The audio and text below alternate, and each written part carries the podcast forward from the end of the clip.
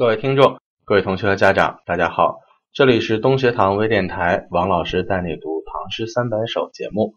今天呢，我们继续来阅读一首七言律诗，请大家把书翻到第二百三十九页。啊，这首诗歌呢，还是来自王维的诗歌，那么可以说是非常能够体现盛唐气象的。啊，如果说之前我们讲过的。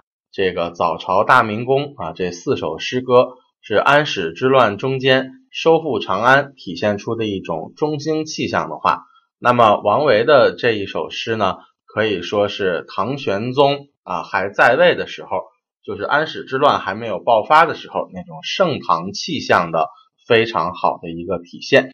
只不过这首诗呢，它的题目比较长啊，我们先来阅读一下。然后呢，再给大家做详细的讲解，好让大家能更好的去理解这首诗歌和它题目之间的关系。奉贺圣至，从蓬莱向兴庆阁道中留春雨中春望之作应制。渭水自迎秦塞曲，黄山旧绕汉宫峡。鸾舆迥出千门柳。隔道回看上苑花，云里帝城双凤阙，雨中春树万人家。渭城阳气行时令，不是陈游玩物华。好，我们来看一下它的题目啊。首先，咱们把题目分割一下，开头的四个字叫“奉贺圣制”，这个“圣制”就是指皇上的制作。那么这个皇上呢，当时是唐玄宗年间，所以就是皇上唐玄宗呢，先写了一首诗歌，然后王维呢来进行唱和啊。这个唱和的对象不再是大臣贾至了，而是皇帝，所以叫奉和啊，就是跟皇上唱和。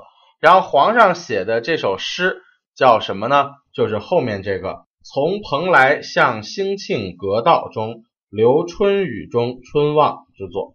啊，是这么一首诗歌，“之作”两个字应该是后续的，中间那一长串应该是唐玄宗那首诗的题目，然后后面两个字“应制”就是按照要求、按照规则来写。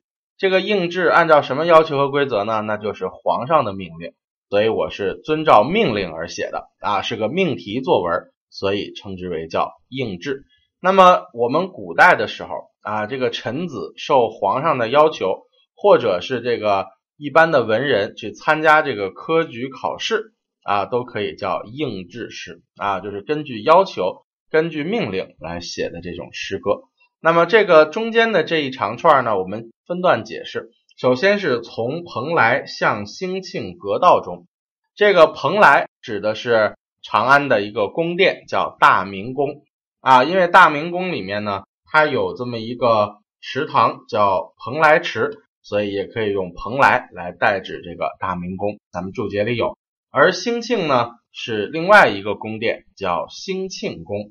那么阁道就是在两个宫殿之间啊，就类似于我们今天的天桥，是一个架在高处的道路啊。通过这个道路就可以连通这两个宫殿。那么这个阁道本身也是唐玄宗年间修建的。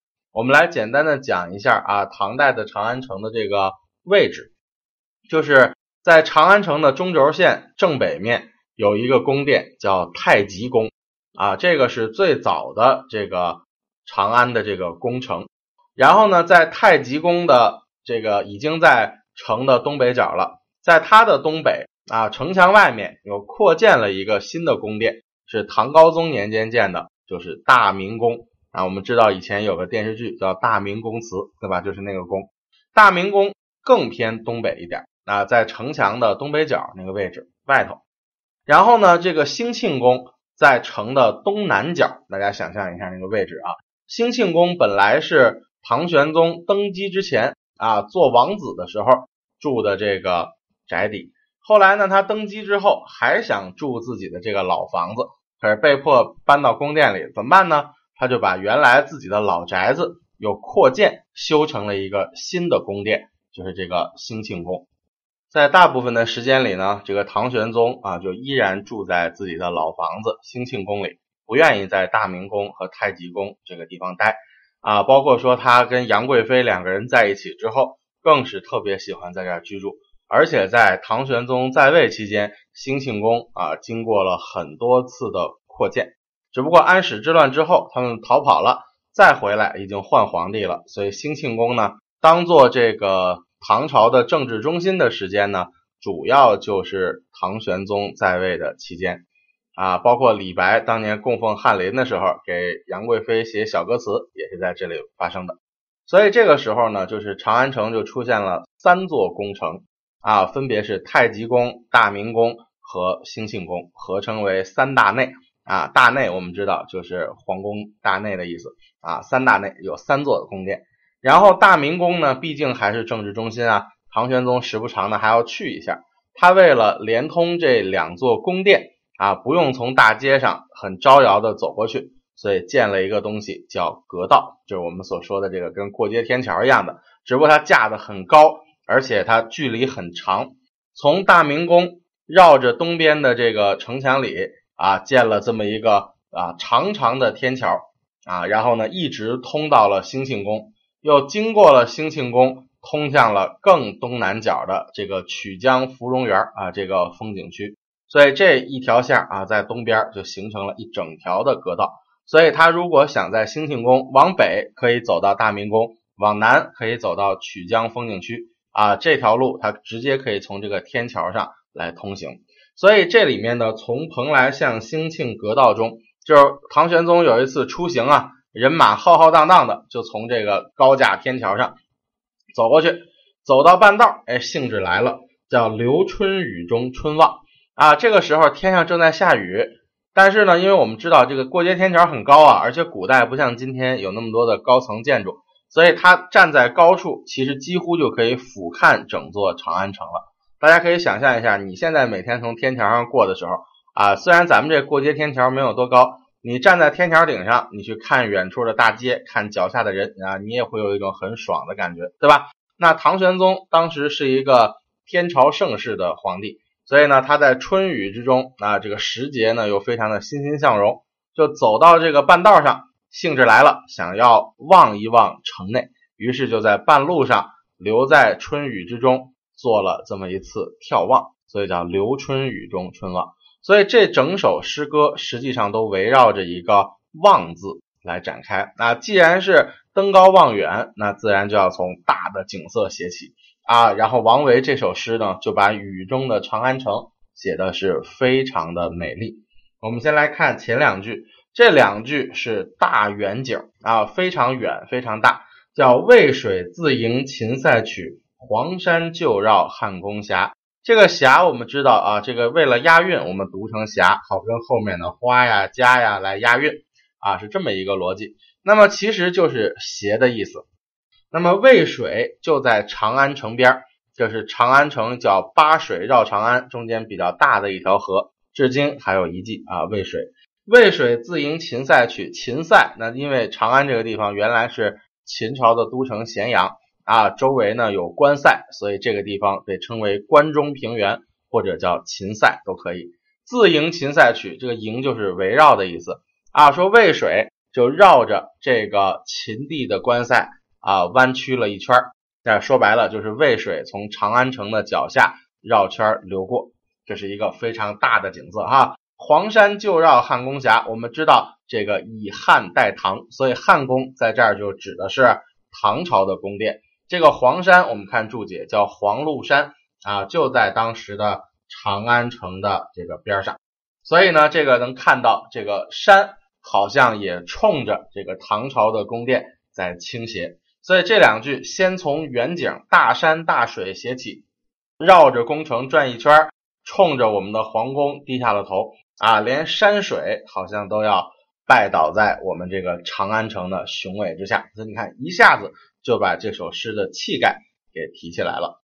然后接着三四两句啊，叙事写的就是这个从蓬莱向兴庆阁道中啊，栾舆迥出千门柳。这个栾舆就是指的皇帝的车驾大部队。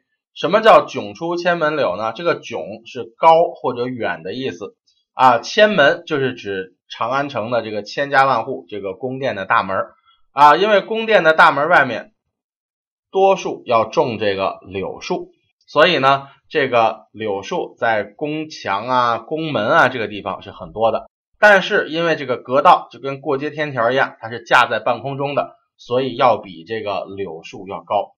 说皇上的车驾就好像浮在空中一样，高高的超出了宫门前的柳树。你看，这是在写阁道。然后阁道回看上院花啊，就是我站在阁道上，扭头回去来看宫殿里面新开的花，因为毕竟是春天。所以这个大家要注意啊，不是像注解一样说迥出是远出的意思，不是这个迥在这儿不走远的意思啊，走高的这个意思，就是比这个宫门前的柳树还要高出很多啊，高高在上那种感觉。然后云里帝城双凤阙，雨中春树万人家啊，这两句一向被称作是名句，它扣住了我们题目中的春雨中春望。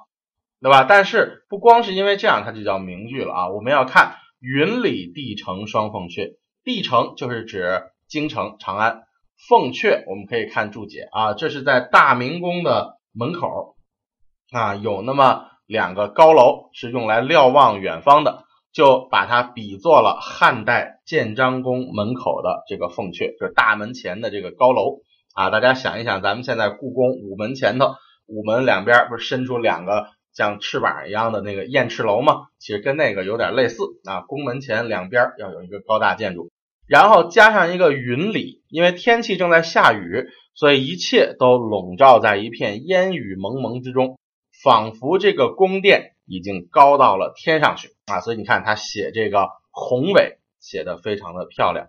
而第六句啊，写的很温柔啊，但实际上也是暗含玄机，叫雨中春树万人家。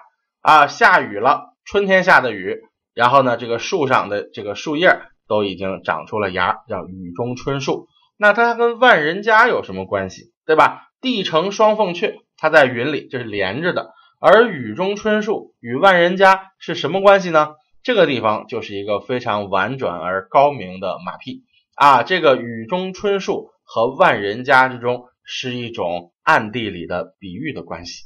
啊，就是这个万人家，就是所谓的长安城的百姓啊，就好像这雨中的春树一样啊。春天的树被春雨滋润，就生机勃勃；而这个长安城的百姓们被谁滋润啊？哎，就是皇恩浩荡。所以呢，这个雨露恩泽呀，在这儿就指的是皇上对这个百姓的这种德政啊，称之为叫春雨啊。所以这里头雨中春树万人家很妙，表面上看。就写了一句眼前景色，实际上是在暗示，就是皇上的恩德就好像雨露滋润万物一样啊，是这样的贴切。所以你看这个里头写的很精彩。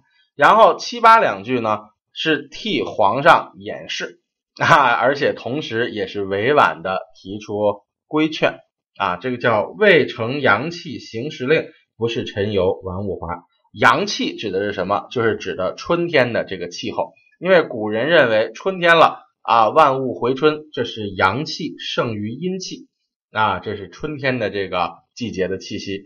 而时令大家要注意，就是按季节颁布的命令，而这种命令呢，通常是和农业耕作是有关系的啊。最古老的那些帝王，他是要率领大家按照时间，按照季节。去干农活的，所以叫未成阳气行时令啊。大家看这个注解七里面写的《礼记》里面说，立春的时候啊，这个皇帝要率三公九卿诸侯大夫迎春于郊外，等于是要跑到这个郊外去搞祭祀的，然后再颁布命令啊。因为立春已经到了，大家可以开始耕地了，开始种东西了啊。这是他的一个古代的这个农业国家的一个风俗。所以呢，这个王维的意思就是说，这一次皇上之所以从宫殿里出巡，并不是仅仅为了玩乐，而是有任务在身的。因为春天到了啊，作为天子就有这个义务要出郊外去替万民祈福，来祈求这个春天的风调雨顺，然后来颁布我们开始耕作的这个命令，是这样的一个逻辑。啊，然后后面呢不是陈游玩物华，就写的更直白了，并不是皇上出来旅游的，并不是他来欣赏风景的。啊，意思就是虽然皇上其实就是来旅游的，但是我给他找了一个非常好的名目，而皇上一看这句诗呢，心想哦，他是在劝我啊，不要单纯的玩乐，应该把心思怎么样啊，用在国家大事上，哎，这就是这首诗的七八两句啊，就是写出了一种。这个天子圣明的气象，但同时也是委婉的劝谏啊，所以这是王维这个大诗人啊，他真正有大手笔的地方。而我们看这一首诗，你完全看不出其中有任何的这个国家的灾难啊啊，可能的战争啊，没有，完全是一派什么呀，生平祥和之气。所以这就说啊，这是真正的正宗的盛唐气象的诗歌。啊，从山从水这样的大景色写起啊，写到云里面的高楼，写到雨中的春树，对吧？写出皇上在高空中啊，这个车驾在行走啊，写出我们宫殿里的花团锦簇，所以完全是一幅太平气象啊。这也是盛唐时期给我们留下的这种诗歌的风度。那么七言律诗在它最早诞生的时候，有一个很重要的功能。就是用来写这种硬质诗啊，因为它的句子很大，可以塞下更多的景色，而且它的气魄音响啊要更加的洪亮，能让人感受到这种铿锵有力的这种气概。那么王维的这个七言律诗啊，就是典型的这种太平气象下的七言律诗，我们可以好好的感受一下。那节目的最后呢，我们还是来回顾一下整首诗的内容：渭水自迎秦塞曲。黄山旧绕汉宫峡，鸾舆迥出千门柳。阁道回看上苑花，云里帝城双凤阙，雨中春树万人家。渭城阳气行时令，不是陈游玩物华。好，时间关系，本期节目就先到此为止，谢谢大家，我们下次再见。